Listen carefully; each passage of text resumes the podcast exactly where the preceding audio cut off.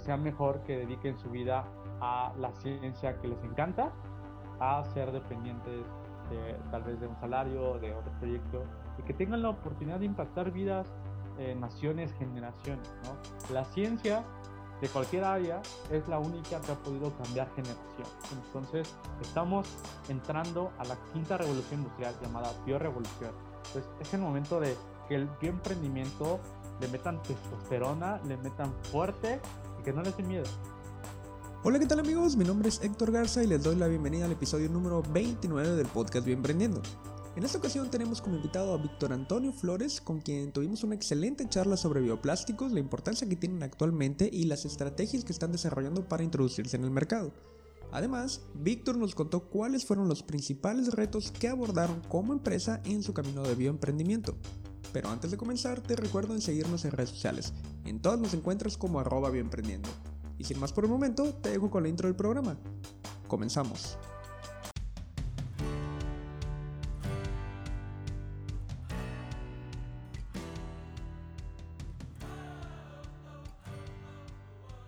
Y bien amigos, ya estamos nuevamente en el podcast Bioemprendiendo, trayéndoles lo mejor del emprendimiento científico de Latinoamérica. Cada día escuchamos más hablar sobre términos como biodegradable, compostable, sustentable, economía circular y todos esos temas relacionados con el cuidado del medio ambiente. Por eso nuestro invitado el día de hoy nos platicará sobre su proyecto de creación de bioplásticos y cómo ha sido su proceso de bioemprendimiento. Así que por eso Hoy tenemos la oportunidad de platicar con Víctor Antonio Flores, quien es cofundador de Biointelectus. Bienvenido, Víctor, y te agradezco mucho que puedas tomarte el tiempo de estar aquí con nosotros y compartirnos lo que estás haciendo con tu proyecto y tu experiencia como bioemprendedor. ¿Qué tal? Pues mucho gusto, la verdad es que ya es un placer, ya venimos platicando de esta reunión desde ya tiempito, entonces sí, estoy algo emocionado de poder compartir a esta comunidad de biólogos, biotecnólogos, científicos que les late y les llama la atención al emprendimiento, que a veces no es un camino tan sencillo, y pues qué mejor que venir a, a, aportar unos granitos de arena. Así es, excelente, y esa es la idea, ¿no? Que puedas aportar este, toda tu, tu, experiencia y pues sí, ya teníamos tiempo eh, postergando este, este episodio, ¿no? Ya, ya era hora de que, de que se hiciera. Pues sí, pues adelante, ahora sí que arráncate con como quieras abordarlo y pues vamos platicando. Excelente. Pues me gustaría iniciar esta conversación pidiendo que nos expliques a grandes rasgos qué es Biointelectus. Ok, Biointelectus, la visión de Biointelectus es generar la nueva generación, ok, suena muy planazo, ok, vamos a producir la nueva generación de biomateriales. Nosotros creemos que los bioplásticos es el comienzo, es la transición, pero en un día, en un futuro, 5, 10, 15, 20 años, tendremos los biomateriales funcionales, tendremos bioplásticos, biomateriales que lo vamos a encontrar en todos lados. Tal vez nuestras computadoras, que cada vez están cambiando los tipos de materiales, ¿no? Antes eran mucho aluminio, ahorita ya usan plástico quirúrgico, entonces tal vez en algún punto puede ser de biomateriales, ¿no? Biomateriales funcionales, donde puedan aplicar bioremediación, puedan tener una interacción mejor con nanotecnología y puedan empezar a generar algo más que solamente ser sustentables y circulares. Entonces, la visión de Biointelectus va encaminada ya, estamos construyendo todo en ese objetivo, pero ahorita, evidentemente, por la, eh, la transición de la bioeconomía, estamos impulsando muy fuerte con el tema de los bioplásticos para sustituir el plástico de un solo uso. ¿Y ahorita o sea, están ofreciendo algún producto o servicio en particular? Estamos, bueno, hemos tenido mucho, eh, hemos piloteado mucho, en realidad hemos tenido bastantes cursos, uh, desde parte de bioremediación, parte de compostaje, bioplásticos. Tenemos en mente en algún momento abrir una academia específica sobre estos temas. Y bueno, ahorita estamos actualmente terminando la parte de escalamiento, la parte de aplicación. Hemos encontrado que las formulaciones que desarrollamos tienen aplicaciones mucho más allá de las que, okay, eh, diferentes de las que tenemos en mente, ¿no? Fuimos enfocados en bolsa y nos dimos cuenta que se puede inyectar, podemos llegar a hacer empaques más duraderos, sólidos. Entonces, ahorita estamos en esa parte, terminando la parte de escalamiento, resolviendo todos los problemas de cadena de suministro, todos los problemas de regulación, toda esta, parte de formulación, almacenamiento, distribución. Entonces, seguramente pronto estaremos sacando varios productos al mismo tiempo. Es cuestión de, de la parte que también estamos sondeando el mercado, ver qué se le está interesando realmente a la gente. Cuando iniciamos el emprendimiento nos dimos cuenta que todos estaban deseosos de esta bolsa de, de, en lugar que fuera de plástico solo uso, que fuera de bioplástico. Había al inicio de, del 2020 había ese interés, pero ha migrado a, a, por ejemplo, a los empaques. ¿eh? Las personas que están viniendo de e-commerce están buscando un, el cambio de empaques 100% para no entregar plástico, unicel, cartón. Entonces, esto se vuelve interesante y es muy probable que sea uno de los sectores que ataquemos más fuerte durante este año y el 2022. Ok, pero entonces ahorita ya, ya tienen este desarrollo, o sea, ya, pero ya los han comercializado, están en prototipos, este, han validado su producto ya, me imagino. Sí, claro, no, no hemos entrado a, a comercializarlo de una forma eh, directa del consumidor, todo eso, hemos validado técnica científica de mercado bastante bien. Te digo que el reto más grande que creo que todos los emprendedores tienen es brincar del labo a la industria. Ese creo que es el reto más grande que nosotros eh, gratificantemente ya lo logramos. Hemos logrado estandarizar todos los procesos utilizando los equipos de maquinaria de plásticos. Entonces, que eso fue también un reto, de ahí tratar de, de, de ajustar todos los procesos y hoy en día ya terminamos los estándares de, de aplicación. Entonces, seguramente en los siguientes meses estaremos haciendo ya una penetración al mercado con productos variados y, o haciendo business to business con empresas que quieran cambiar su empaque 100%. Y ahorita que hablas de la, de la parte de, mercado, ¿quién es tu principal mercado? ¿Es, ¿Es, es, el consumidor final el que termina utilizando los, los utensilios que se utilizan, no sé, este, desde las bolsas de plástico, o, eh, o, son los, eh, los fabricantes de estos productos, ¿no? como los envases, los cubiertos, las bolsas? Fíjate que es una pregunta muy atinada. Creo que de hecho, en los últimos tres años no lo hemos preguntado tanto, nos hemos encontrado a mentores y maestros, personas que nos hacen la misma pregunta. Y algo que he venido concluyendo durante este, este último tiempo es que es muy diferente cuando hablas de un emprendimiento eh, normal de, y cuando hablas de un emprendimiento en el aspecto de quién es tu, tu cliente final. Porque en un emprendimiento sí es muy estable, es tú le vendes a, a una empresa el servicio del software, por ejemplo, o tú le vendes a el, al usuario final eh, la aplicación, ¿no? Por ejemplo. Pero en temas de biotecnología, en ese tipo de desarrollo, tienes que tener en mente a los dos al mismo tiempo. Porque el consumidor final, que tal vez no sea quien te paga, no sea, no sea tu cliente, debe tener este entendimiento de la función de la tecnología. Entonces, es como dos canales que se tiene que abordar. Aunque hagamos una venta directa, a, una persona o hagamos una venta directa a una empresa, como tú dices, estos de, que cambian su línea de producción, definitivamente se tiene que, que dar esta información, consentir, acoger a ambos eh, personales, arquetipos y enseñarles de una forma diferente los beneficios del bioplástico, las aplicaciones del bioplástico. Definitivamente a, a la parte del, del, empresario, pues abordas temas de ahorros, abordas temas de finanzas, de impacto, de valor agregado.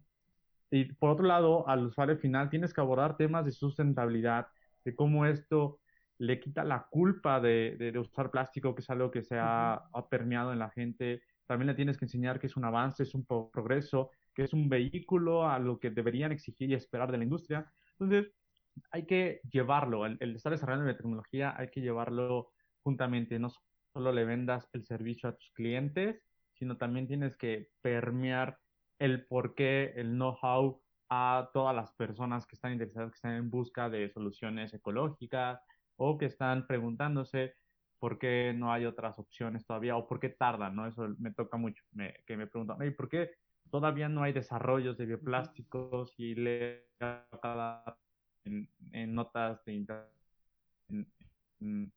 que universidad de tal desarrolló bioplástico a base de tal. Entonces, eh, hay que también explicarles, hay que atacar esa parte de, de, lo que tarda un proceso, de cómo está migrando. Entonces, es, es, muy interesante. Eso ha sido un esfuerzo doble, sin duda, pero creo que es más integral y nos permite avanzar de una manera más firme. Ok.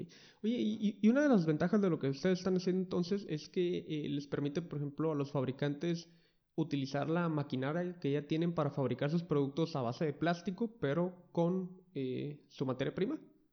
Sí, de hecho esa es la parte más interesante. Fue la parte también más retadora, la, la que nosotros visualizamos eh, que iba a tardar por un poco tiempo y, llevó los tiempos este, 10 veces más. Porque, pues como de tecnólogos, el laboratorio uno lo domina, se siente como pez en el agua y tú lo sabes, ¿no? Esa parte está en el agua. Pero cuando brincas a una industria tan vieja, tan estructurada, tan firme, donde han hecho una planta tal vez durante 10 años lo mismo, a las mismas condiciones, mismas temperaturas, mismas velocidades, y entrar con una propuesta nueva donde le dices, voy a adaptar tu maquinaria, el proceso, bueno, no le voy a meter mano, pero vamos a hacer que la resina pueda ser procesada en tus equipos, pero vamos a variar las condiciones, por ejemplo, el de temperatura, los plásticos cuando se inyectan suelen estar en 400 grados a veces y un bioplástico puede oscilar entre los 100 grados centígrados. Entonces, cuando tienes esta conversación con el fabricante, con la industria, hay una resistencia porque dicen, ¿cómo si 20 años yo he visto todos los plásticos y si tú tantito le bajas a 350 ya no jala y se queda pegado? Entonces hay, hay algunas barreras en ese, en ese estilo y definitivamente cada equipo es diferente. Entonces hay que ir mediando, hay que ir variando, hay que ir monitoreando, pero al último, exitosamente nos hemos dado cuenta que tanto soplado, inyección y extrusión el bioplástico se puede operar en, equipos convencionales, digamos, ¿no? Evidentemente tiene que estar óptimo, tiene que ser en buenas, buenas condiciones y estar funcionando este, óptimamente, ¿no? Para que pueda ser más fácil. Eh, entonces, eso es una gran ventaja, es una gran ventaja que también nos permite a nosotros conocer la industria a profundidad, tener, tener este, esta retroalimentación de personas que lo saben.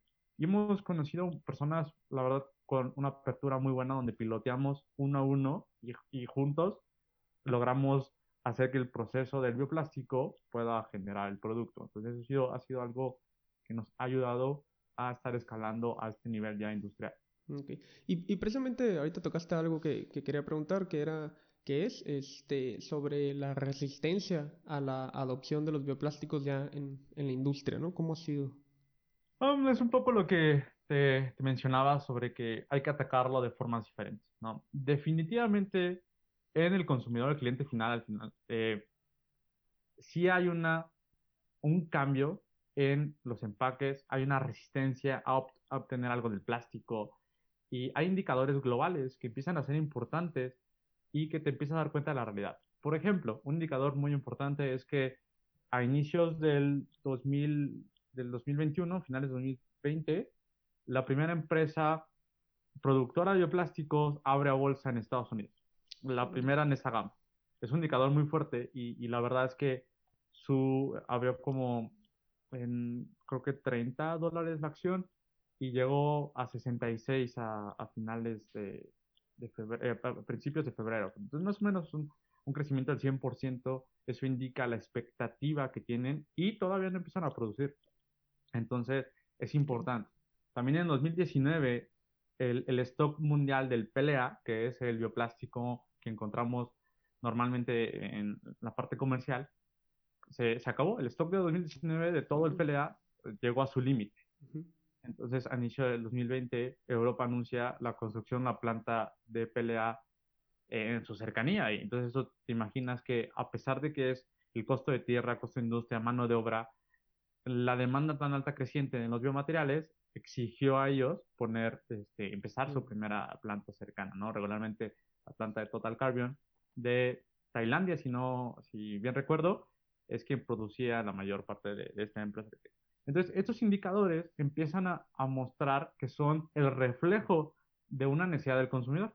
Entonces, hay algunos estudios muy interesantes que por ahí la gente, si les interesa esto, parte de Merca y todo, dicen que el 56% de la decisión de compra tiene que ver mucho con el empaque. Y es evidente porque la mega tendencia del e-commerce reventó ahorita. Entonces, tiene mucho que ver. Por ejemplo, desde la parte de Amazon, si tú compras algo o si tú pides algo en Uber Eats, personalmente yo hay un lugar de waffles que me encanta, pero me siento mal cada que me llega envuelto en, en unicel y con un plástico así súper. Entonces, sí te genera, sí le genera a las personas este, esta culpa por el plástico y están dispuestos a pagar una parte este, extra por, por el costo. Entonces, eso es, es algo real, es algo que se está viendo. Entonces, dentro de, de la industria, me ha tocado de ambos lados. Gente que está muy cerrada, que dice que no, que el reciclado, que aquí en México es el fuerte y que, mm. ok, tiene sus argumentos, es, es una industria sólida también. Por otro lado, hay personas plásticos que dicen, no, yo, yo estoy consciente de todo el plástico que he producido aquí durante años y yo también quiero cambiarlo todo y estamos pensando, estamos en la apertura de, de, Entonces, el problema más grande aquí en México ha sido que no hay una producción local de, de todavía. Entonces, lo que ellos tienen que hacer es, yo importo la resina de China, de Canadá, de Europa, de la India, pero tengo que pagar lo que voy a gastar en seis meses, lo pago por adelantado todo y tarda todavía tres meses en llegar. Entonces, a veces, en el, el escenario más, más horripilante, eh, es, tardan nueve meses en recuperar toda esa inversión que hacen de golpe.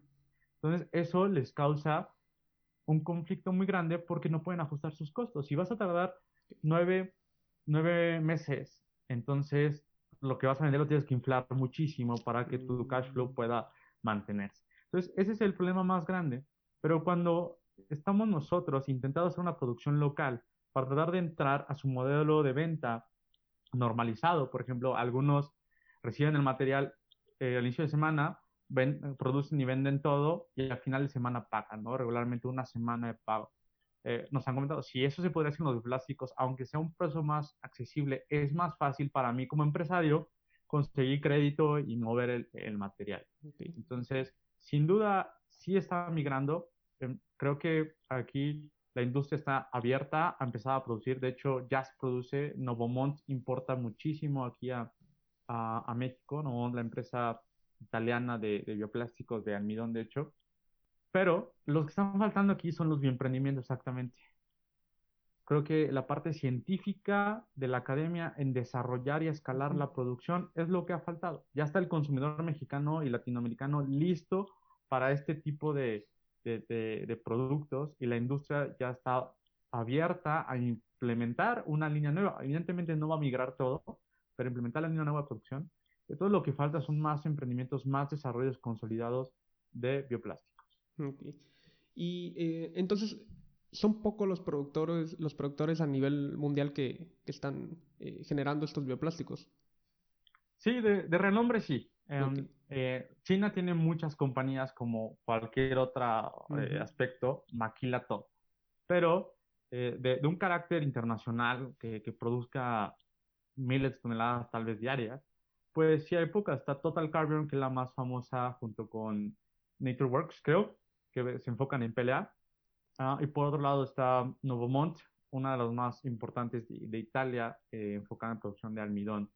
Y bueno, está uh, Danimer Scientific, espero haberlo pronunciado bien, de Estados Unidos, que es la primera que abrió bolsa y ellos están enfocados en PHA. Entonces ellos van directo a la producción de PHA y ya tienen un convenio ahí con Pepsi que parece ser muy interesante, que en los próximos años le va a generar estos empaques para, para las abritas, todo lo que Entonces, a nivel mundial sí está limitado, está muy restringido los que producen e inclusive estas empresas muy grandes no dan abasto a la necesidad este, actual.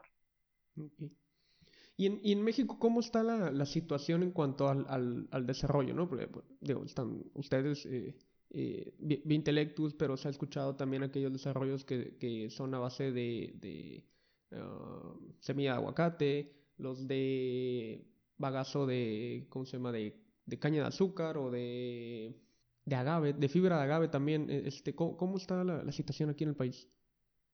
Es muy interesante. Creo que en, en el país sí hay algunas empresas productoras locales de, de resinas este, nuevas como la del hueso de aguacate, muy específica, para no, no voy a decir el nombre para no ser aquí el comercial, y que le ha ido muy bien, ha tenido un crecimiento impresionante. De hecho, el, el año pasado, en media cuarentena, abrió su cuarta planta, si no me equivoco, o, o su tercera, eh, eh, de producción de la demanda y exporta creo que a 20 países. Em, sin embargo, e, él tiene, esta empresa tiene una ventaja muy importante que al consumidor se les hace impresionante que del hueso al aguacate se hagan productos. Eso como que es el know-how más padre que he visto, una mercadotecnia impresionante, porque de verdad he visto a la gente que les transmite, que ven el paso, el popote, y que dicen, wow, o sea, la de aguacate hizo esto y la verdad se ve padre.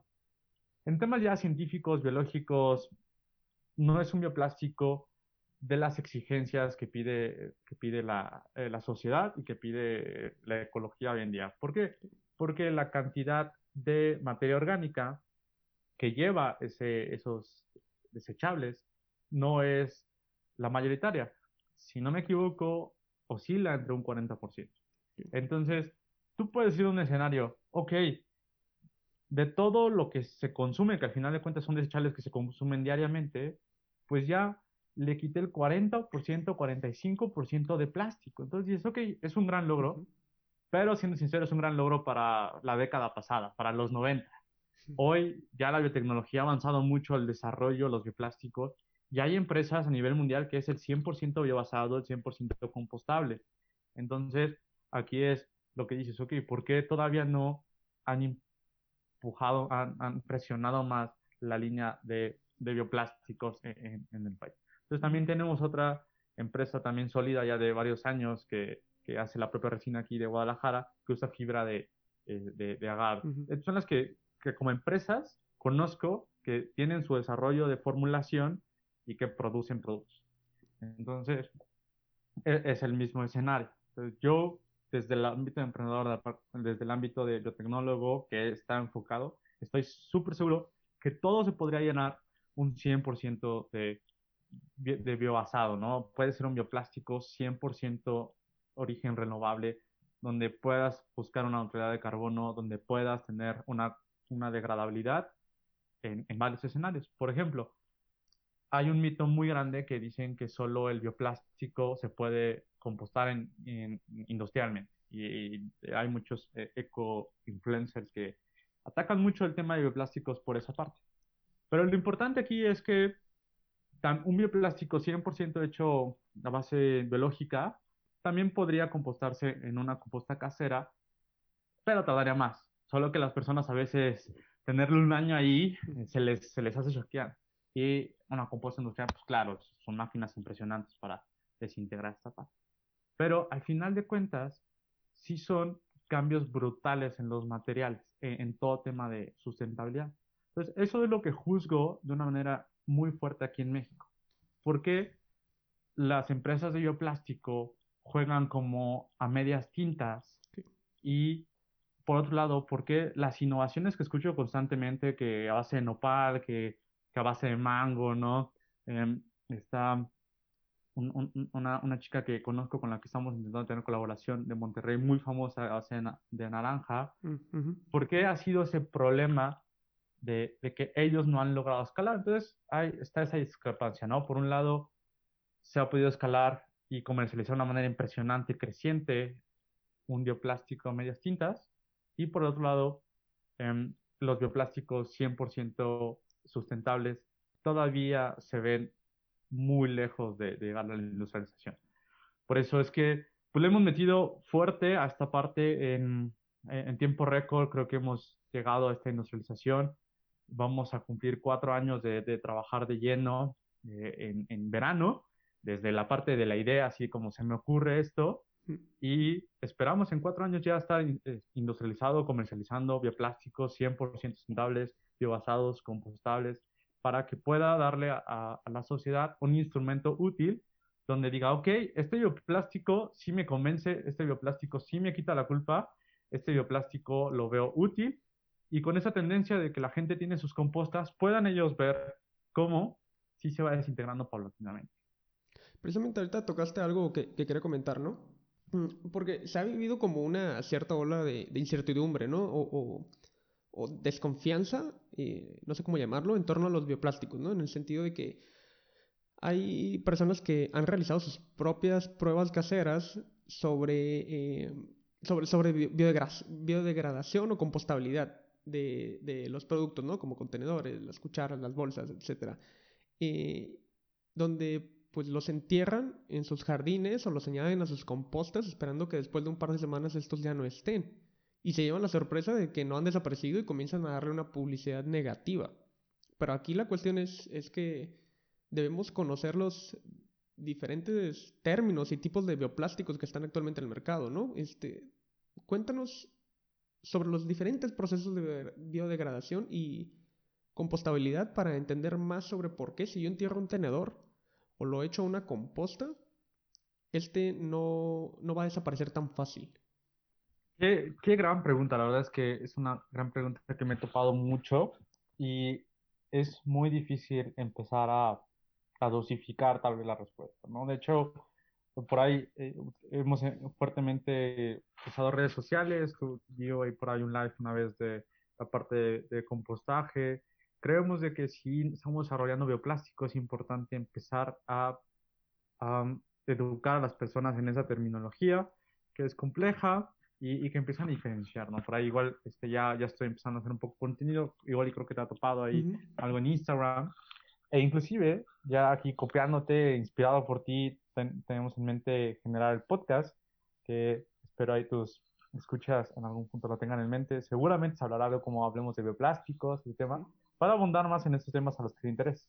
De una manera general, el por qué algunas personas entierran un tenedor, que, que esto se hizo viral como en el 2017, 18, ¿no? Sí. Eh, un tenedor y dice, ah, lleva tres meses ahí y nomás está intacto. Entonces, aquí hay dos cosas.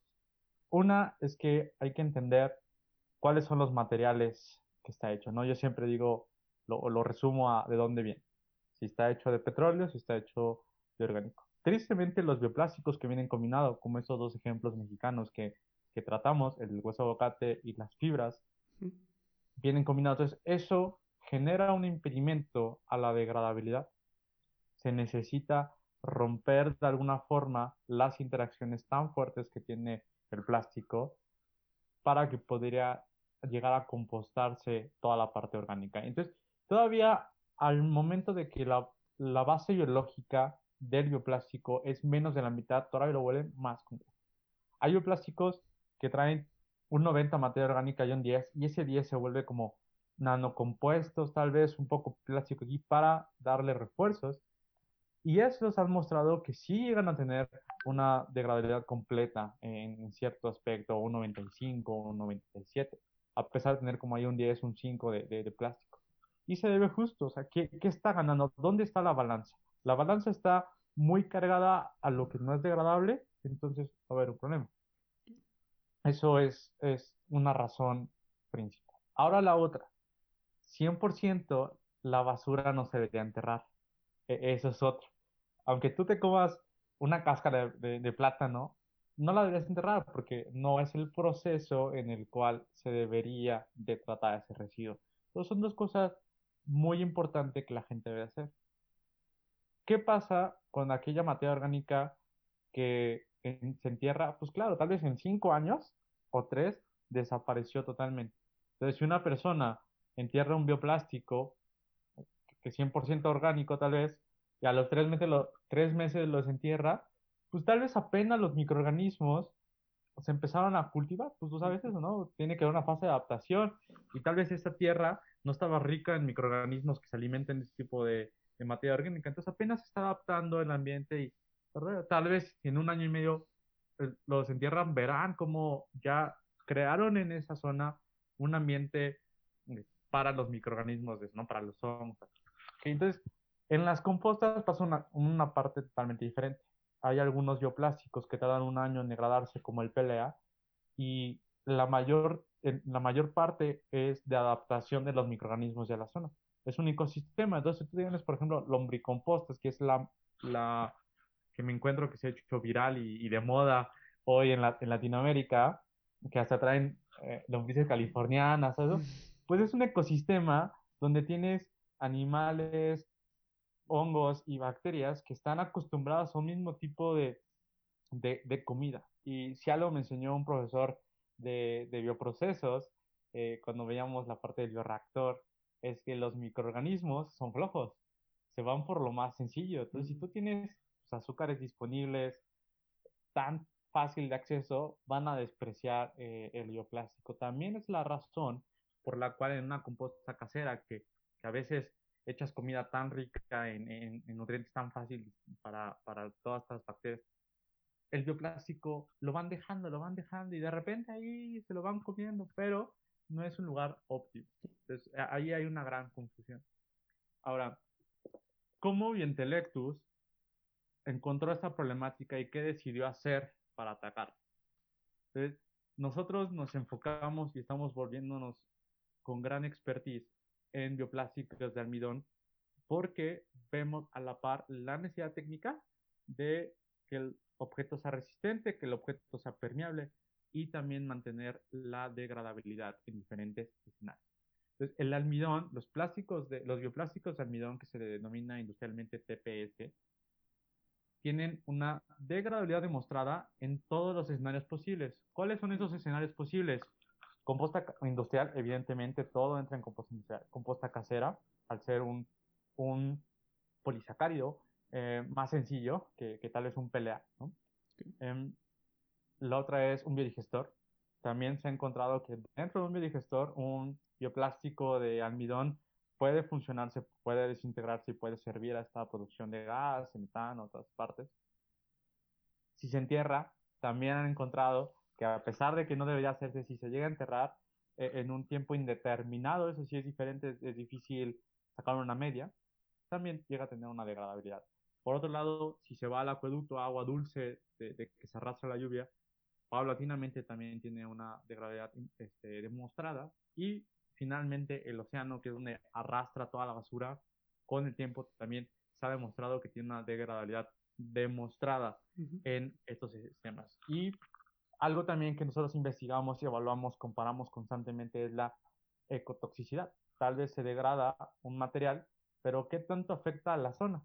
También hemos encontrado que mucha evidencia científica respalda el que, aunque un bioplástico sea almidón, no genera una toxicidad en el ecosistema microbiano y tal vez si usas lombrices, no genera algo perjudicial.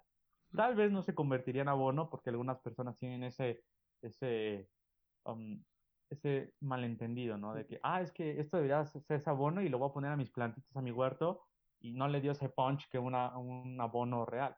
Porque, pues bueno, ahí es, ese es otro... Bueno, ya se ha vendido esa idea también, pues o sea, puedes generar, le puedes poner, pero no necesariamente te van a hacer unas fresas, por ejemplo, así impresionantes, ¿no? Eso, eso es otra, pues, parte.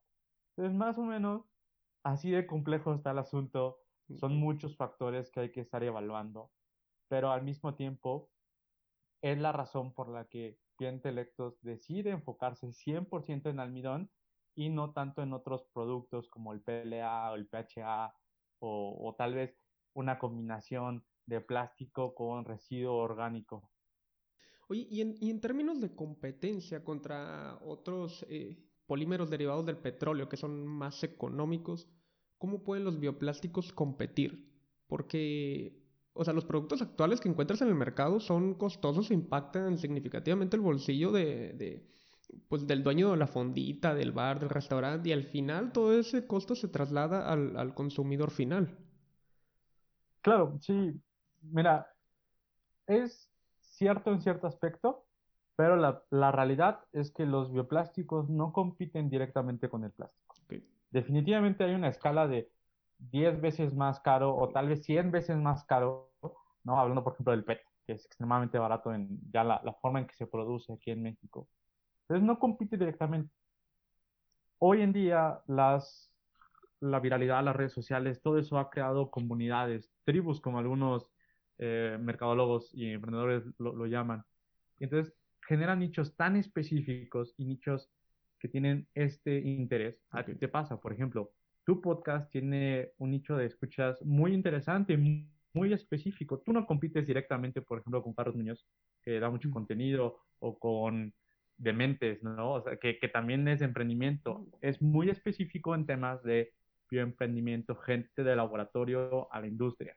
Entonces, los bioplásticos entran en un sistema similar, donde compiten con un nicho, donde sí están buscando cambiar 100% y también están dejando de consumir el plástico. Hay personas que ya están dejando de consumir plástico 100%, incluso es algo tal vez extremista, pero muy importante porque eso empieza a contagiar a, la comunidad este, ecológica, digamos, y todavía los millennials que somos nosotros y, los generación Z que son los que vienen abajo. Entonces también vienen con toda esta carga emocional ante el medio ambiente. Pues ahí está el, el, espectáculo de, de, Creta, ¿no? Que, que, hizo un día mundial de, de, manifestación inclusive. Entonces, esta intención sí genera que aunque afecte directamente al, al bolsillo, hay una, hay una tendencia a decir, ok, este restaurante me trae waffles envueltos en plástico en Isel, 15 pesos el waffle. Este restaurante me trae en un empaque 100% compostable, biológico, neutralidad de carbono, bla, bla, bla, bla, bla, a 25 pesos el waffle. Eh, entonces, es un, es un porcentaje incremento en, en, unitario fuerte, pero la decisión se empieza a tomar a decir como vale la pena. Porque al final de cuentas, se ha demostrado que financieramente nos cuesta más el ir por lo barato, ¿no? Los problemáticos, por ejemplo, que, que, la mayoría de México tiene de, de, cuando llueve y se inunda, pues es porque el plástico está atorado en todas las teorías que no se está degradando y ahí se va a quedar. Entonces, al final, naciones donde la gente pierde todo, ¿no? Pierde esta parte. Eh, las zonas costeras, cómo se está empezando a incrementar. Entonces, esos cambios nos cuestan a la larga mucho dinero y fuerte. Entonces, las personas empiezan a entender esto, la difusión, el trabajo tan espectacular que haces comparando con esta difusión, empieza a la gente a darle sentido, el decir, ok, pues mejor, si ya voy a pagar una comida en Chile tal vez de 300 pesos, pues pago 20 pesos extra al, al, embalaje para que sea totalmente sustentable. Entonces, en esos modelos empieza a haber una apertura donde no compite necesariamente con el plástico. Ahora, ¿con qué compite Biointelectus hoy en día en México para penetrar el mercado de, de, de los bioplásticos? Evidentemente están muy fuertes estas dos empresas que hablamos, pero no enfocamos, no estamos enfocados en la producción de desechables. Estamos mm. enfocados en el desarrollo y producción de empaques o bolsas que la resina, por ejemplo, de, de hueso de aguacate no puede producir bolsas. Es tan tan duro el, polímero del aguacate que no genera bolsas, sino algo más, más Entonces, aquí hay dos vertientes muy interesantes con una necesidad ya actual que nos están cubriendo. Además, nuestros costos, que ahorita no son de escala, pueden competir con el costo que le cuesta al productor traer la resina mm, del extranjero. Entonces, eso genera una brecha y todas las personas que, que no a escuchar, que tengan un emprendimiento de bioplástico, este momento genera una brecha para que en lo que uno va escalando, va entrando a la, economía de escalas, pueda suplir, ¿no? Europa está muy ocupado con su demanda actual de, de, bioplástico. China, y India también están muy ocupados porque están transformando fuertemente que lo que les sobra viene de Latinoamérica. Entonces, no están con los ojos aquí y es la oportunidad perfecta en bioemprendimientos de esta gama, bio, biorefinerías, biocombustibles, biomateriales. Entonces es el momento ideal porque tus costos de producciones a baja escala pueden compararse a los costos de, internacionales. Entonces, aquí sales ganando porque alguien dice, ok, me cuesta eh, el 10 pesos traer el de, el de Italia aquí y 10 pesos el de Vientelectus pero el de Biotelectos aquí me lo da al día o a la semana, o está aquí el suministro y no tengo que esperar y si me lo para aduana o algo así, entonces es una oportunidad muy grande que encontramos que nos ha impulsado, nos ha hecho crecer e inclusive muchas empresas nos están esperando a terminar de desarrollar y, personalizar la fórmula para su necesidad. Prefieren eso, decir, ah, pues ahorita mejor, en lugar de estar compre y compre y compre eh, en preventa. Y que al final de cuentas, cuando tú puedas escalar tu producción, vas a terminar disminuyendo tus costos. Exactamente. Entonces, ahí nos va a dar la oportunidad de invertir eh, para el desarrollo de nuevos bioplásticos, nuevos materiales, como la, misión y visión que te comenté al principio, para en ese momento ya estar compitiendo con los desarrollos de Estados Unidos, que Estados Unidos tiene los mejores desarrollos de, de, de bioplásticos, ¿no? además especializados y eh, el, primer, el, primer bioplástico certificado con un tiempo récord de graduación en mar, por ejemplo, esta empresa que te decía, abrió en bolsa. Entonces, si, si van muy fuertes, ¿no? Hay, hay, hay desarrollos que utilizando CO2 del ambiente como suministro producen el PHA.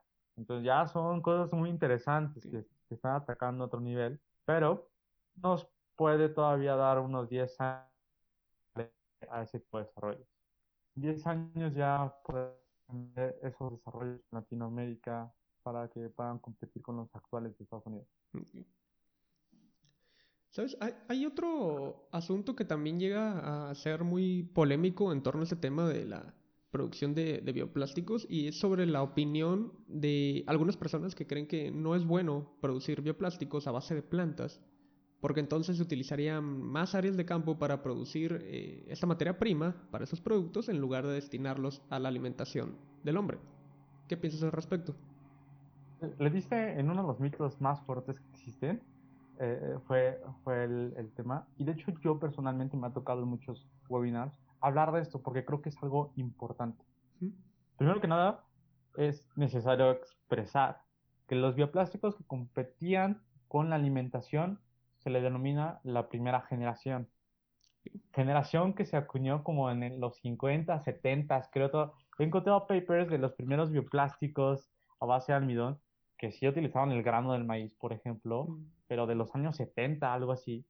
Y es la primera generación. Entonces, hoy vivimos la tercera generación, no la segunda, la tercera, donde se utilizan residuos agroindustriales, residuos o, ya se utiliza el mismo CO2 del aire para la producción de los bioplásticos. Entonces, esta tercera generación va enfocada en biomateriales inteligentes, biomateriales con una funcionalidad que además de sustituir el plástico, tengan un extra, algo nuevo. Entonces, esto que les comento, por ejemplo, que, que utilizan CO2 para producir bioplástico es interesante, que utilizan gases, por ejemplo, de, la industria Cemex. Por ahí me, me, me, topé una plática con, de hecho es mi tocayo, se llama Víctor, y él estaba haciendo un desarrollo en la investigación de posgrado, donde utilizaban algunos gases más tóxicos de, de, de, empresas como cementeras, y por medio de esos gases él, era el suministro de alimentación para ciertas bacterias y producir los bioplásticos PHA. Entonces esto pone una dimensión totalmente diferente, donde dices, a ver, el futuro podría ser que de los gases que está infestado la, atmósfera, pues los pueda solidificar y convertir en materiales útiles. Entonces, este es el gran propósito de los bioplásticos hoy, que pueden alcanzar una neutralidad de carbono o algo más. Nuestro almidón, por ejemplo, se extrae y se obtiene de todo el residuo que queda de la cosecha del almidón y del maíz, perdón. Es decir, o sea, tú te comes el grano, pero pues, la planta, la mazorca es altísima, mucha hoja que aunque se usa, por ejemplo, para los tamales, ¿no? Eh, el mismo, no sé cómo llamarlo, si el hueso, el tallo, cuando estás comiendo tu elote y dejas esa parte. Entonces, todo eso también es rico en, en almidón y no es un almidón de grado alimenticio, es un almidón de grado industrial. Entonces, nuestro almidón proviene de eso. La gran ventaja es que, pues, esa planta ya tardó tiempo y absorbió CO2 para hacer su materia orgánica. Entonces, en vez de que la gente lo queme porque se vuelve basura y liberar de una manera súper acelerada, lo que tal vez en un año creció en unas horas liberarlo, entonces mantenemos ese CO2 neutral, lo mantenemos y lo transformamos en materiales. Entonces, esto entra a una posibilidad donde los bioplásticos no solo se vuelva algo como no contamina, sino te dé a ti que cada bioplástico que tienes está absorbiendo CO2. Total Carbon, esta empresa de, pelea que te platicaba de Tailandia, logró algo impresionante. No solo tiene una neutralidad de carbono, sino absorbe ciertos kilogramos de CO2 por cada kilogramo de bioplástico que produce. Entonces esto se le denomina como una absorción positiva de, CO2. Y lo logró, pues en su proceso industrial trabajan con energía renovable. Entonces, eso sumando a la capacidad de absorber CO2 de los bioplásticos, se vuelve en una huella de carbono positiva. Entonces, este es el futuro donde están caminando los bioplásticos, la capacidad de, de usar no comida, no tierra, no agua, sino la capacidad de usar residuos contaminantes, CO2 del ambiente, CO2 de residuos, para transformar ese carbono en una línea de bioplásticos. Que al final, este mismo carbono que se hizo bioplástico es alimento para algunas bacterias, hongos, lombrices, que podrían generar tierra, abono para ciertos plantíos, igual y no para unas fresas, que es el ejemplo que doy porque es muy demandante el tipo de abono muy específico, pero tal vez para tu pasto, ¿no? Tal vez tienes tu, tu patio y, y, ya se medio seca ahí el pasto, entonces le puedes poner eso y, y le da esa, ese nutriente, esa, esa parte. Hombre, pues está, está muy interesante el tema y estoy seguro que nos pudiéramos agarrar horas platicando de él, ¿no? Y, pero bien, Víctor, hemos llegado ya a la sección donde ahora nos cuentas sobre tu historia de emprendimiento. Y me gustaría comenzar por preguntarte si siempre tuviste esa curiosidad por emprender o cuándo nace esta. Creo que creo que todos los emprendedores son influenciados ya sea positiva o negativamente por sus padres o abuelos, dependiendo, ¿no? Entonces, en mi caso, yo nunca crecí con unos padres godines, ¿no? Eh, generalizando. Eh, mi papá siempre mostró ahí un dominio de su tiempo, trabajo, y aunque era muy chiquito para comprender eso, siempre marcó la diferencia en las pláticas, ¿no? De, ay, va a la oficina, y mi papá pues, no tenía oficina, nunca me llevó a la oficina, era, era alguien que trabajaba mucho, este, eh, de un, tal vez un intrapreneur combinado con un entrepreneur, ¿no? No, no, no creó una compañía, ¿no? Pero mantenía ese espíritu, esa mentalidad de que no habría barreras, que él iba poniendo sus barreras, sus propias metas, iba tras eso, si él quería hacer un desarrollo, iba para allá, si quería hacer esto. Entonces, ahora que lo medito, me doy cuenta que eso pudo haber sido algo que se sembrara y al momento de ser científico, al momento de, estar con una curiosidad muy padre por la biotecnología, de, de, que disfruté de, verdad las materias, es cuando tal vez explotó esta semillita que estaba ahí. Yo tuve, bueno, yo soy ingeniero biotecnólogo con mi concentración en bioprocesos. Eso quiere decir que se supone que académicamente yo soy experto en industria, ¿no? Y, ¿no? y yo te... Pero tristemente, aunque mi, mi universidad, Tec de Monterrey, la considero la mejor en, en temas de emprendimiento, hay un lag muy fuerte en bioemprendimiento porque no hay una práctica constante de industria. Entonces, yo me gradué después de cinco años, con dos años enteros de puras materias de industria y jamás pisé una. Entonces, cuando, mm. eh, evidentemente al graduarme, a pesar de que ya traía esta idea construida, me acerco, oye, me encantaría trabajar en esa planta, esa planta, y me di cuenta de que pues no hay tantas plantas para empezar eh, aquí en México. Entonces yo dije, pues, yo voy a hacer mi planta. O sea, si al final de cuentas yo quiero estar en esta experiencia y en este desarrollo y no encuentro una brecha donde yo pueda entrar a pesar que consideraba que puede aportar mucho, pues dije, mi idea que traigo, mi interés por los bioplásticos, estas ganas de, los biopolímeros, pues los voy a desarrollar, los voy a producir y voy a construir todo para tenerlo al final de cuentas. Dice, tal vez estoy rogando por un puesto de técnico en una planta cuando podría venir el tiempo donde yo construya, diseñe y, una planta de producción.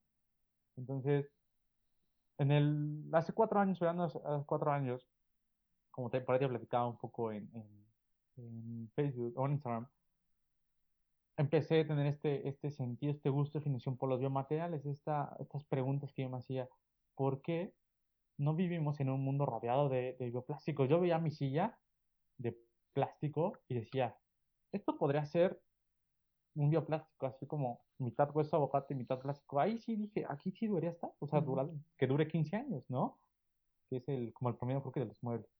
Y me preguntaba a mi mesa, de hecho ahorita estoy en una, la compro en una mesa de plástico yo perfectamente la había hecho de un biopolímero, ¿no? Y un residuo de tal vez de alguna agroindustria. Entonces me preguntaba eso y me llevó la curiosidad y empecé a investigar, a investigar. Tuve un año en el laboratorio piloteando ideas, aprendiendo. Eh, eh, y al momento que terminé ese año, tuve la gran fortuna de conocer a, mi socia principal, a, a Paula, y ella estudia la carrera de, creación y desarrollo de empresas, muy enfocada en emprendimiento. Entonces, el TEC, una de sus grandes cosas es que tiene alumnas materias donde involucra todas las carreras. Entonces, en esta materia fue de emprendimiento y por azares del destino quedamos en el mismo equipo, ella siendo alguien totalmente del mood eco-friendly, muy interesada por, por la sustentabilidad, eh, toda esta parte, es, eh, ella vive constantemente queriendo impactar, aportar y apoyar en esta área. Y pues yo, ya con un desarrollo eh, piloteado, ideas, toda esta parte, fue cuando hicimos un gran kick y por ahí tuvimos la fortuna justo de, hemos ganado dos, dos concursos nacionales en Inc. Monterrey, que, que, es como lo, lo, el mejor festival de Latinoamérica en, en temas de emprendimiento general.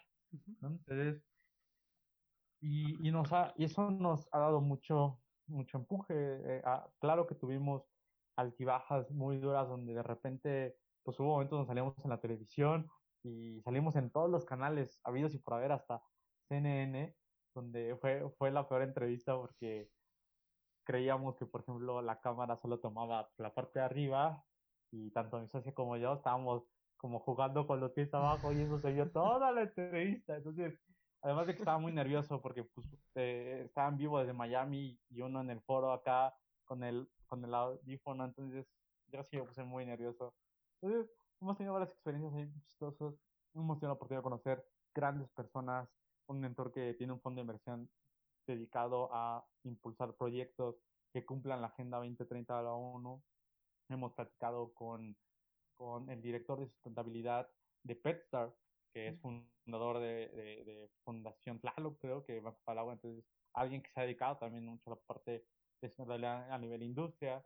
Por ahí también conocimos a la CEO de Entelequia, que Entelequia vende bioplásticos, pero solo se dedica a la parte comercial. Eh, creo, que le compran la resina a Canadá, Nature Work, maquila en China y aquí nada más ya le llega los productos, algo así. Entonces, es, es alguien, es una mercadóloga impresionante que entiende a futuro todo este esta brecha que tiene los plásticos y el compostaje y sin la necesidad de tener un conocimiento real técnico construyó la empresa dedicada a esta parte y le va muy bien de hecho es de las personas que ha sabido eh, cómo decirlo reinventarse y ahorita la verdad de los empaques que a mí me llegan por, por Uber de, de, de, de, cartón, de papel, así, tienen, tienen su, su huella. Entonces, es alguien que, que, está en la tendencia, que sabe utilizar el mercado y que está implementando y tiene una noción sobre cómo va a ir escalando este, este asunto. Hemos conocido grandes personas de, de ambos lados, de, la parte industrial también, y, y esto nos ha llevado a mucho aprendizaje. Creo que de los cuatro años que, que te menciono que, estamos a punto de cumplir en verano, tres años fueron de aprendizaje, estudio, preparación, tanto la parte biotecnológica seguir desarrollando como la parte de finanzas, mercado, legal, eh, toda esta parte. Y francamente en los últimos seis meses ha sido el, el, logro más importante, donde ya con todos los conocimientos estamos estructurados, donde ya lo escalamos, ¿no? En seis meses más o menos logramos escalar desde tengo una formulación, una formulación de laboratorio y ahora ya tenemos productos escalados, ya, ya sabemos eh, cuántos son nuestros costos, que creo que eso es una de las preguntas que agobian a la mayoría de los bioemprendedores. A diferencia de los emprendedores, es que lo primero que te preguntan tus costos y, y, tu precio de venta.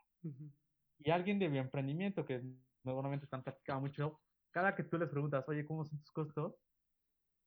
Tal vez la primera eh, impresión es como, es que, ah, depende, ¿no? Entonces... Eh, depende de la especie.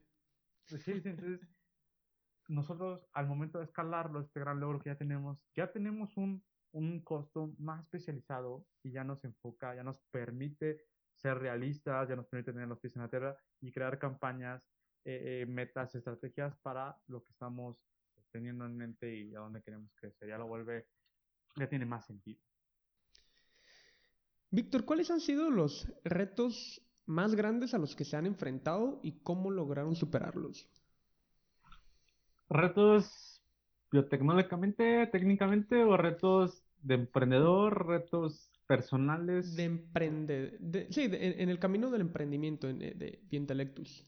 Ah, ok, eh, así estamos claros que otro está muy ambiguo. En el camino del emprendimiento de El primer reto ha sido el que, aunque México, el TEC de Monterrey están generando ecosistemas muy fuertes de emprendimiento, todavía no hay un impulso de bioemprendimiento. Entonces, esto causa un, un dolor muy fuerte en los que tragan un emprendimiento de esta gama, porque pues la escuela, la academia, eh, todas estas incubadoras presionan mucho en ventas. E, es, el impulso. Y entiendo perfectamente que, que, que, las ventas te permiten una validación, crecer, y eso te lleva a términos de cash flow y otras cosas. Pero cuando tú sabes lo difícil que es una investigación, ¿no? Que inclusive te lleva a un posgrado. Entonces, cuando más o menos tienes la idea, todavía es difícil, todavía tienes que estandarizar muchas cosas, todavía tienes que pilotear. Y cuando entras en la fase industrial, pues primero tienes que pilotear en pequeño, luego en mediano y luego en grande. Entonces, esto consume mucho recurso, mucho tiempo y mucha mentalidad. Entonces, como sabes, no todas las, toda la, el, todos los experimentos salen bien a la primera. Entonces, cuando un experimento te costó recurso, tiempo, esfuerzo y no sale, pues entra aquí un, una discrepancia fuerte en, en lo que es la constancia. Entonces, ese ha sido el, reto principal, el, entender que estamos creando algo diferente en un esquema ordinario, ¿no? De alguna forma, ¿no? Que aunque no, no todas las personas son emprendedores. Entonces, ese ha sido el reto principal. Y esto engloba pues, retos económicos, retos técnicos, retos personales, ¿no? Eh, de socio. Pero, ahora, siendo este el reto principal, ¿cómo lo hemos resuelto? ¿No? Porque eso también sería, sería importante, darles esta, esta carnita, diría, dirían algunas personas. Entonces, algo que yo me quedó muy claro desde la primera vez que empecé, que aunque tal vez en mí salió la idea y en mí salió la intención de, de fundar mi intelecto, eso, que antes nos llamábamos Jax, por cierto, fue que fue entender que jamás lo iba a hacer solo. Entonces, a lo largo de los primeros tres años, tuve equipos variados. Al principio éramos muchos este, pros y BTs, ¿no? De tecnólogos, eh, luego diferentes. Ah, mi mejor amiga fue, fue la que me impulsó al principio y después se graduó y, tendió a su, a su vida y lo entiendo perfectamente. Y eh, después de un año, Paula, Paula entró al equipo y, y Paula hasta el día de hoy es, es la socia principal. Eh, entonces, pero durante estos años trabajamos con otras personas, otras personas entraron, se fueron, ha sido muy variado. Pero como te comentaba, prácticamente los últimos seis años, digo seis años, seis meses, ocho meses, yo creo, logramos estructurarlos. encontramos la forma de generar estructura, eh, de, llevar, eh, yo llevo la batuta ahorita, entonces empezó, se empezó a definir mejor los roles y con el mismo pensamiento de que solo no íbamos a lograr, fue cuando empecé a reclutar bastantes ibetes de, de, la academia de, de, mi cuna, que es SM, Ciudad de México, y hoy pues Biointelectus tiene tres equipos diferentes. Un equipo enfocado en la producción de, bioplásticos, ya en, escala industrial, donde resuelve problemas técnicos, problemas de, aplicativos, de cómo mejorar la fórmula, eh, los procesos, toda parte. Tenemos un equipo de investigación donde hace la parte de, de comparación ecotoxicidad, biodegradabilidad, revisa papers, luego encontramos uno que otro hate que, saca en LinkedIn, por ejemplo. Hay, una investigadora este, alemana, creo que sacó a finales del año pasado un paper donde mostraba que todos los bioplásticos causaban toxicidad. Eh, entonces, pues ya rápido abrimos un foro de investigación y, y nos dimos cuenta que pues estaba sacado de proporción, no era, no era uno tan, tan completo, una investigación tan completa. Eh, ya en nuestra experiencia determinamos que posiblemente eh, pues solo era una bacteria que, que marcaba luminescente si algo eh, le interaccionaba y, y, lo que esta investigadora despreció en su análisis es el aspecto físico, por ejemplo, ¿no? De que a veces los bioplásticos crean cristales. Y entonces eso pudo haber sido lo que pues da estos falsos positivos. Entonces, pues eh, nos tenemos un equipo dedicado a eso. ese equipo también está desarrollando y validando científicamente lo que queremos sacar a futuro, que es estos bioplásticos inteligentes. Aquí en, en media premisa lo que queremos hacer es un bioplástico que pueda encapsular microorganismos para provocar una aceleración, este, una degradación acelerada. Y para que, por ejemplo, tener una bolsa de bioplástico donde eches tu basura orgánica, no solo pueda, podamos nosotros comprometer que la bolsa se va a degradar, sino también podamos impulsar que el contenido orgánico se va a degradar. Entonces, más o menos, esa es, es nuestra meta que está más, más ambiciosa actualmente. Este equipo está dedicado 100% a eso, a encontrar los microorganismos, las veces la parte enzimática, temas ya más este, biotech interesante. Y acabamos de abrir, estamos abriendo un, el tercer equipo de, de, de esta gama, donde estamos empezando a hacer biocuero, esa es la meta, hacer biocuero inspirado 100% en esta empresa llamada Polivion, que los conozco desde el 2017 creo, en IC Monterrey, al IBT fundador, y muy inspirados en ellos, muy inspirados en Microworks. Eh, queremos que Biointelectus también tenga su gama de desarrollo en, en biocueros, biotextiles. Entonces, hemos ya en los últimos seis meses tenido digamos, experimentaciones, pero arrancamos este año sólidos en ese desarrollo. Entonces, tenemos, al ser un bioemprendimiento, ya consideramos que tenemos un, una parte muy sólida en biotecnología. Entonces, y en temas como de núcleo del emprendimiento, bueno, ya tenemos, instalamos el primer consejo, donde es diferentes áreas. Eh, nos dimos prácticamente en la parte de investigación y desarrollo, ¿no? Englobando todo lo que tiene. En la parte de mercadotecnia y ventas, en la parte de, de finanzas y proyecciones, y por último, lo que es adquisición de talento y capacitación.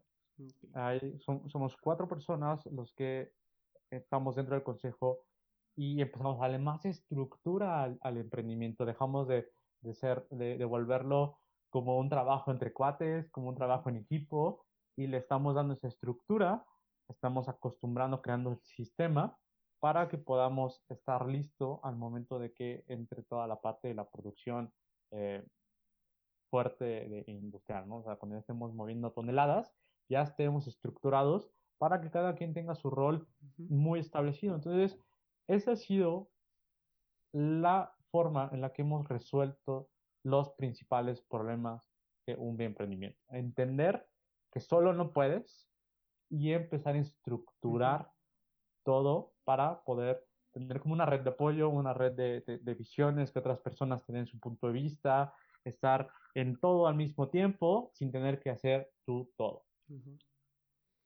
Oye, y hablando un poco más de temas personales, ¿cómo es tu día a día? ¿Qué hace un bioemprendedor? O sea, ¿cómo te organizas? ¿Cuánto tiempo le dedicas a este proyecto?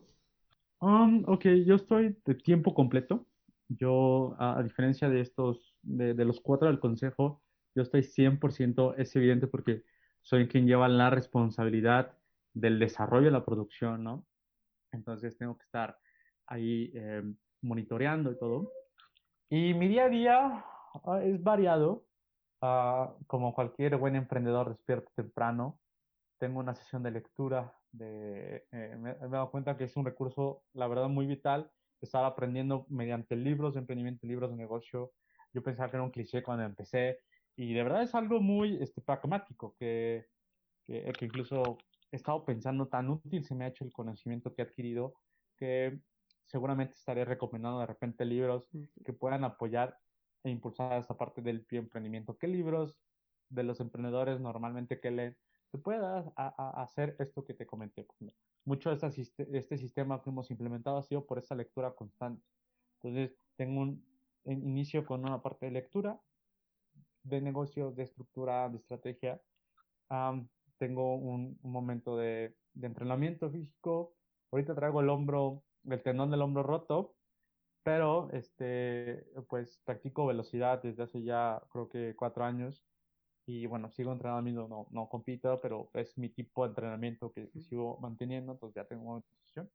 Y, y ya, pues eh, desayuno y inicio el, el, el día con, con juntas pendientes, ¿no?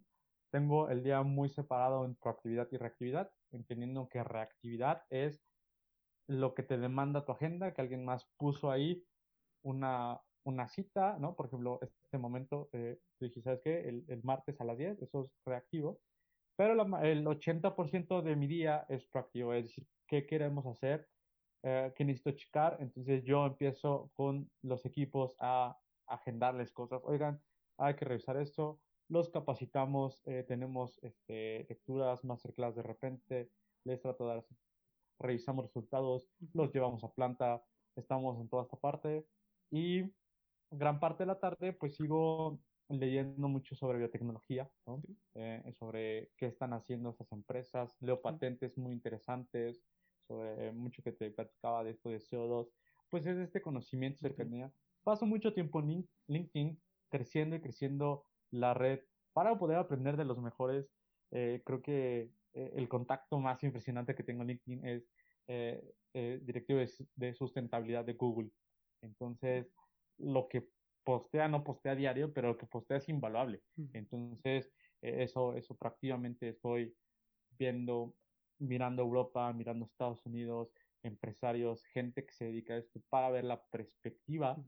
Porque pues se dice por ahí que Estados Unidos Europa vive, vive en el futuro, que lo que vemos hoy allá, aquí va a llegar en cinco años, siete. Entonces, es algo vital para un bioemprendedor, ¿no? Entender cuáles son los desarrollos tecnológicos que ya están reventando en Estados Unidos y es la perfecta brecha para que aquí en México y en Latinoamérica empiecen a meterle a esa investigación y empiecen a estructurar para que en cinco o siete años ya tengan el mercado local y si ellos quieren expandir, pues puede haber una sociedad, puede haber una retroalimentación, una inversión de ellos, en lugar de, de empezar de cero. Entonces eso, eso creo que es la parte fundamental. Y bueno, mucho tiempo con familia, mi pareja, entonces este, algunos, eh, soy Zoom con amigos, siempre importante mantener el equilibrio con la parte familiar y personal. Y muy importante, este, pues, como dices, ¿no? Mantenerse al día en, en, diferentes temas relacionados a lo que tú estás haciendo en, tu emprendimiento. Claro, claro, es fundamental. Eh, para mí, yo sigo de cerca a la CEO de, de Novomont, la empresa italiana, porque ella está liderando de alguna forma desde la parte de, de empresaria el cómo está, se está transformando la Unión Europea en términos de bioeconomía. Entonces eso es, es, es relevante, es importante, cómo una empresa de bioplásticos parece ser el vehículo para transformar una refinería, tener industrias de economía circular. Entonces, si los bioplásticos se adaptan en México, en Latinoamérica, otras, otras eh, industrias como la energía, ¿no? la, la bioenergía y producción de alimentos, eso va a ser más fácil que se instale. Entonces, los bioplásticos, si ustedes sueñan con ese futuro de ser súper circulares, de ser, de, de, tener este desarrollo biotecnológico en todo, es necesario apoyar la industria del bioplástico, que es la que está abriendo la brecha en los diferentes países. Consumirlos, eh, consumir contenido, entenderlo, ¿no? Este tipo de podcast, eh, los productos que ya están en el mercado, ya existen bioplásticos, estar demandando y estar enfocados e impulsando esto para que vengan muchas otras industrias a transformarse. Y bien, Víctor, ya estamos casi por finalizar, pero antes me gustaría que nos dejes tus consejos y recomendaciones como emprendedor. Me mencionabas cuando platicábamos por Instagram al, al, inicio, que bueno, que al, inicio de, de, de Biointelectus llegaste a tomar una clase de emprendimiento. ¿Crees que es necesario que los biotecnólogos se formen en este campo para que puedan emprender? ¿Y qué tipo de conocimiento deben adquirir para que les sea más fácil o más factible desarrollar una idea de negocio? Ok, mira, la voy a responder en dos partes. La primera es que considero que, es, que en la media es más fácil que alguien de ciencia eh, especializado o con una carrera terminada muy específica, un posgrado como el tuyo, pueda aprender cosas básicas de mercadotecnia, finanzas, legal también, a que una persona experta en legal, experta en contabilidad, experta en finanzas, experta en marketing, puedan adentrarse en la ciencia dura o en el desarrollo. Entonces, esto es algo muy importante. ¿Qué quiero decir con esto? Que a todos los escuchas que son científicos, eh, ingenieros, estudiantes de algo biológico, de tecnológico, es su chamba el impulsar estas tecnologías. Es nuestra responsabilidad. Se los digo a, todos los que trabajan conmigo de biotecnología, les digo, toda la generación tiene una misión que es la responsabilidad de dejar de contaminar menos, usar más bicicleta, cosas así muy clichés, que tienen su efectividad, que nos corresponden como ciudadanos del mundo, si quieres ver. Pero como biotecnólogos, como científicos de ciencia, tenemos la capacidad de desarrollar tecnologías que puedan impactar de una mejor manera y más útil y efectivamente. Entonces, es una responsabilidad el estar creando más bien emprendimientos. Ahora, sé que no es fácil. Eh, cuatro años ahí con el pie en el renglón, sabiendo que, que, aunque todavía no estamos tan fuertes, hemos tenido logros, pero ahora, ¿qué es lo que pasa? Uh, escuchaba un podcast muy bueno de Harvard Business Review, es un podcast muy bueno, y uno de ellos, sí, un podcast hablaba justo de cómo el, el técnico líder es mejor líder que el administrativo líder. No, espero no haber hecho bola. Pero lo que hablaba es que las personas se sienten más confianza, le echan más ganas, inspiradas, cuando saben que su jefe o su líder podría llegar a resolver su chamba si no pueden, faltan o mm. renuncian, ¿no? Porque a veces tú renuncias no porque te traten mal, sino porque viene una oportunidad diferente. Entonces, cuando el líder es capaz de, suplir, apoyar técnicamente, hay mejor confianza, disposición y motivación que, que cuando es, aunque sea un genio en finanzas, un genio administrativo, a veces no hay una conexión tan cercana con la gente técnica y de investigación. Entonces, cuando hablas de un emprendimiento, pues eso tiene que ser el pilar, la parte fuerte. Entonces, este ejemplo se ha, se ha notado muy fuerte en los hospitales de Estados Unidos, cuando los mejores, los mejores directivos de hospitales son doctores que, podrían, si, si el médico falta o algo pasa, ellos podrían meterse al quirófano y hacer la operación, que alguien administrativo acá muy, muy pro que podría darle revenues, todos. Entonces eso es un punto importante. Ahora, entendiendo esto, haciéndolo conciencia, realmente decir, ok, tengo una responsabilidad como científico de poder impulsar la tecnología que puede salvar vidas, el medio ambiente, muchas áreas de mi emprendimiento, ¿no? Ahora, y tengo ese interés y esas ganas de ser emprendedor. Ya con estas dos cosas, muy importante la capacitación. Así como me imagino tú haces este, PCRs de como si fuera calentar tortillas, pero cuando eras estudiante, PCR era algo complejo, o sea, la verdad es que es de las cosas más difíciles de hacer en, ingeniería este, de, de, biomol, ¿no? De biología molecular al principio cuando no le sabes nada. ¿Qué pasó? Es igual. O sea, al principio no sabías nada y hoy las, hace las PCR haciendo con un rango de error bien pequeño. porque El interés, la práctica, el estudio, profesores te llevaron por ese camino. Es lo mismo otra vez. Entonces, por eso digo, o sea, si tú eres científico y tuviste que aprender cosas muy complejas, tal vez si te quitas ese miedo de entrar a otras áreas, te darás cuenta que no es tan complejo. Entonces, en el orden que yo fui aprendiendo las cosas, ahí les va mi recomendación. Primero aprender de marketing, es lo primero, porque eso permite al emprendedor entender al consumidor. Como científico es súper difícil y seguramente ha pasado con tu familia explicar qué haces. ¿No? O sea, ¿y por qué lo haces? ¿Y para qué lo haces? ¿No? Pero es normal, la sociedad es así. Entonces, el, el empezar a entender terminología de mercado te vuelve eh, más sensible a escuchar y a pensar cómo la tecnología que desarrollas la puedes ofrecer a la gente para ayudar. Lo y, y, encuentras cosas que no tienen sentido a veces. Por ejemplo, en las mega tendencias de mercadotecnia que existen, pues una de ellas se le denomina el consumidor ecológico y así se le llama. Y curiosamente, ese, esa tendencia engloba cosas como proteína vegetal, bioplásticos eh, y muchas cosas que científicamente es como, oye, no se correlacionan. O sea, nada que ver un plástico con producción de proteína vegetal o con la eh, carne de laboratorio. Mm. E, estas tecnologías son totalmente diferentes.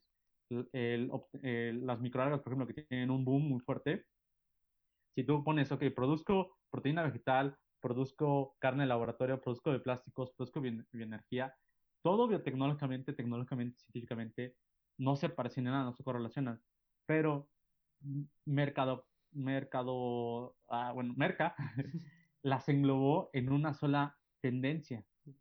Caracterizó a la persona que este consumidor tiene afinidad por todas estas cosas. Entonces, cuando tú entiendes eso, que unos términos se usan diferente en uno que en otro, te permite lo principal en mi emprendimiento, validar. Em, dicen que hay tres formas de, principales de las cuales los emprendimientos y empresas mueren. La primera es la introducción al mercado, el, el, fit, ¿no? O sea, que, que encaje. En los emprendimientos es la principal, porque a veces uno está debrayando cosas y tecnológica y no es el momento de entrar. Entonces, si tú logras entender conceptos de mercadotecnia y, y empezar a ver cómo funciona el consumidor, eso te va a facilitar crecer tu emprendimiento en las primeras etapas. Ahora, la segunda etapa, eh, el segundo conocimiento que yo recomiendo aprender es finanzas, desde personales hasta empresariales. Aquí es muy importante porque me ha tocado platicar varias personas que tienen interés por emprender, que lo primero que quieren saber es cómo escogen o un venture capital o un ángel inversionista. Y esto se vuelve muy difícil, porque en México, por más que sea tu conocido el ángel inversionista que va a entrar, no hay un entendimiento de a muy largo plazo. Nadie te va a meter dinero cuando estás en una faceta de validación del desarrollo tecnológico y que muy probablemente el 100% de dinero se pierda y todavía tenga que meterle más. Entonces, no hay esos escenarios. Inclusive Shark Tank, cuando son los cuando son tan prototipo, no le meten dinero, siendo ellos pues, tiburones, eh, inversionistas fuertes con riesgos altos, tampoco le meten. No es un ecosistema. Entonces, tú tienes que aprender hasta qué punto es conveniente, funcional y puedes cuidar dinero de un externo. ¿En qué momentos? Tienes que ir planeando esa parte. Entonces tienes que entender es, hay emprendedores de Estados Unidos que he admirado mucho como Mike Wakelowski, perdón, no sé, e, es el autor de Profit First, el autor de, de Pumpkin Plan y de, de Clockwork, algo así. Y él creó empresas para vender, o sea, dos empresas que creó de cero. Entonces, hay, hay emprendedores impresionantes que tienen la visión desde la ideación hasta que la van a, van a vender. Entonces, no necesitan ser así, pero sí necesitan entender en qué puntos debe converger la inversión y en qué puntos con la tecnología. Entonces, ok, ya puede ser aplicado. Entonces, ya eh, aquí entramos ronda, ronda B, venture capital, o sea, ya cosas más complejas y, el, y el objetivo es salir a bolsa, ¿no? Entonces, deben ser cuidados, entender que les va a consumir dinero propio, entender que, eh, que va a ser toda la parte de riesgo toda la parte de riesgo del emprendedor la tiene que asumir. Y cuando pueda apalancar todo eso y la tecnología sea buena, entonces ya va a tener gran valor y todo, pero no pueden invitar a un inversionista a compartir el riesgo si no está dispuesto a perder todo ese dinero, no, no un 20% menos, no un 30%, no, no un riesgo de perder todo, y si el inversionista no entiende la tecnología al 100%, ¿no? Porque pues igual y puedes encontrar pues un científico acá, emprendedor, que diga, sí, sí, ahora puedes, digo, ah, bueno, está bien, podría haber, pero si no está esto, no empiecen. Asuman el riesgo, vayan construyendo su emprendimiento, consumiendo todo el riesgo, todo el riesgo, y cuando ya lo logren, el mismo entendimiento de finanzas les va a decir como en qué momento, hacia qué punto. Em, yo eh, me ha gustado mucho las finanzas, he aprendido mucho, pero en el consejo está alguien especializado, es, es un amigo, un amigo de, de, de, de los fundadores y del ITAM, ¿no? carrera del ITAM de Economía y, carrera en, Derecho por la UNAM.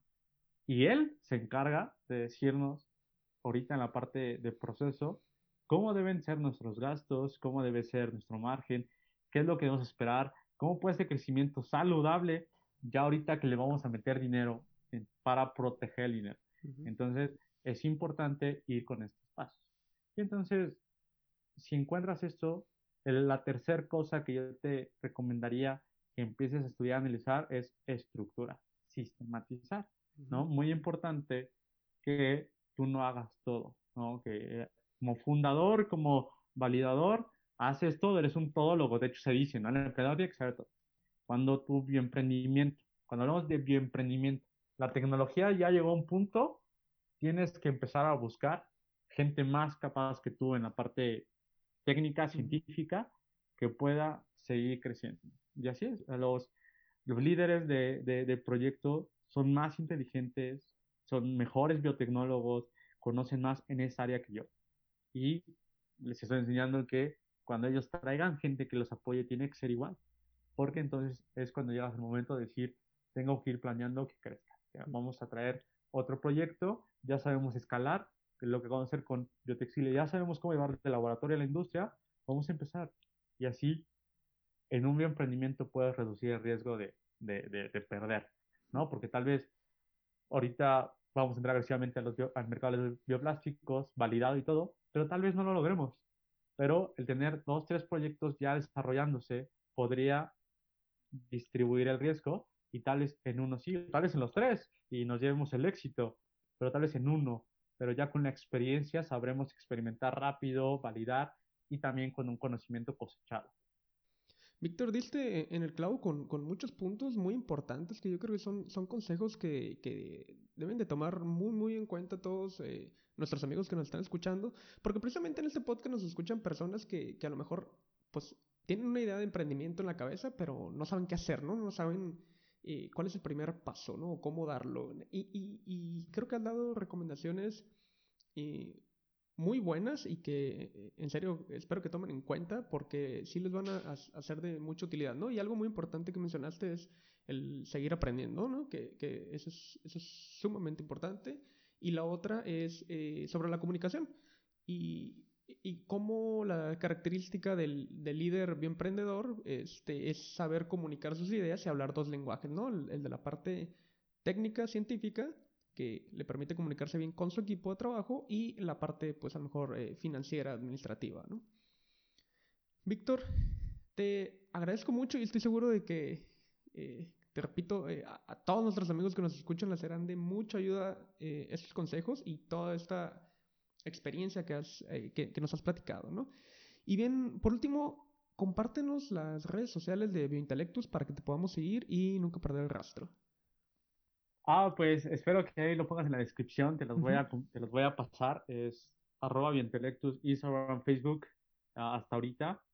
¿no? Eh, Biointelectus significa la mejor decisión bio, entre otras este, variantes, uh, porque estamos enfocados justo que estos desarrollos te permitan tan a, ti decir, ok, esto que estoy utilizando sí me permite ser sustentable de una forma realista. Entonces, les comparto estas. Uh, también las mías, Víctor Antonio Flores, Flores Santana, eso es mi nombre, no es como arroba Víctor Antonio Flores San. Entonces, algunas.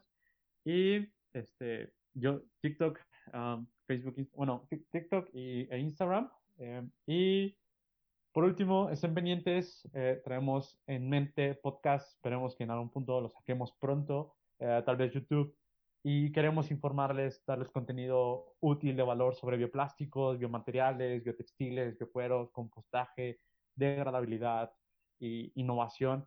Y, y espero contigo seguir haciendo varias colaboraciones. El bioemprendimiento hay una necesidad muy fuerte, tú lo has de saber, lo has de sentir, lo has de palmar y no hay mucho contenido que ayude a científicos a emprender aquí en México, en Latinoamérica, en muchos casos, mucho contenido de, de, emprendimientos generales, pero hay muy poco. Entonces, esto me motiva a ser parte de este podcast, crear un podcast nuevo, pero tal vez atacar de una mejor manera, más eficiente, más extensa, emprendimiento que ahí te, eh, por favor, te manden a, a redes sociales dudas, preguntas. Sí y yo con gusto las, las puedo responder.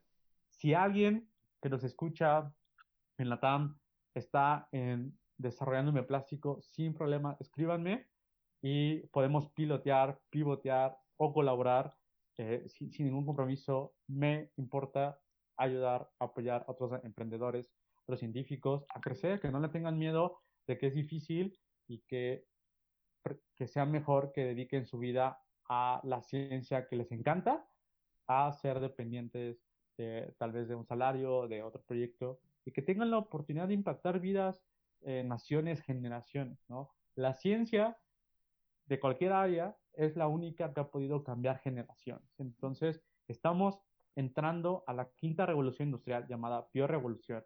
Entonces, es el momento de que el bioemprendimiento le metan testosterona, le metan fuerte y que no les dé miedo. Ahorita si tienen 18, 20 años, 25, tienen 10, 20 años para construir proyectos, empresas que van a impactar fuertemente al mundo en los siguientes décadas. Entonces, tiene ganas y sean, la verdad, emprendedores. Muchas gracias, Víctor. Y sí, definitivamente eso es lo que buscamos en Mi Emprendiendo. Ahorita, ahorita, ahorita con el podcast, pero pues bueno, ya, ya lo he comentado en algunas ocasiones, estamos eh, desarrollando un curso de, emprendimiento científico, tratando de aterrizar todo este conocimiento y experiencias que hemos adquirido en el podcast, pues para la región latinoamericana, ¿no? Que es lo, es, lo más importante, que ahorita eh, México y Latinoamérica puedan eh, crear más emprendimientos y que sean de alto impacto y que se pueda seguir desarrollando, ¿no? Esto en, la región. Y este y pues bueno, definitivamente le estaremos dando difusión a tu, a tu podcast cuando, cuando lo tengas. Este eh, luego, luego estaremos compartiendo ahí también eh, su contenido. Creo que va a ser interesante cómo te. Ahora tú vas a ser el invitado. Ah, excelente, excelente. Y bien amigos, hemos llegado al final de un episodio más del podcast Bienprendiendo. Si te gustó el episodio, por favor nos ayudarías mucho compartiendo en tus redes sociales. Pero sobre todo, compártelo a esa persona que creas que necesita esa inspiración para iniciar su bienprendimiento. Y no te olvides de seguirnos en redes sociales. En todas nos encuentras como arroba bienprendiendo. Mi nombre es Héctor Garza y nos vemos en la próxima. Hasta pronto.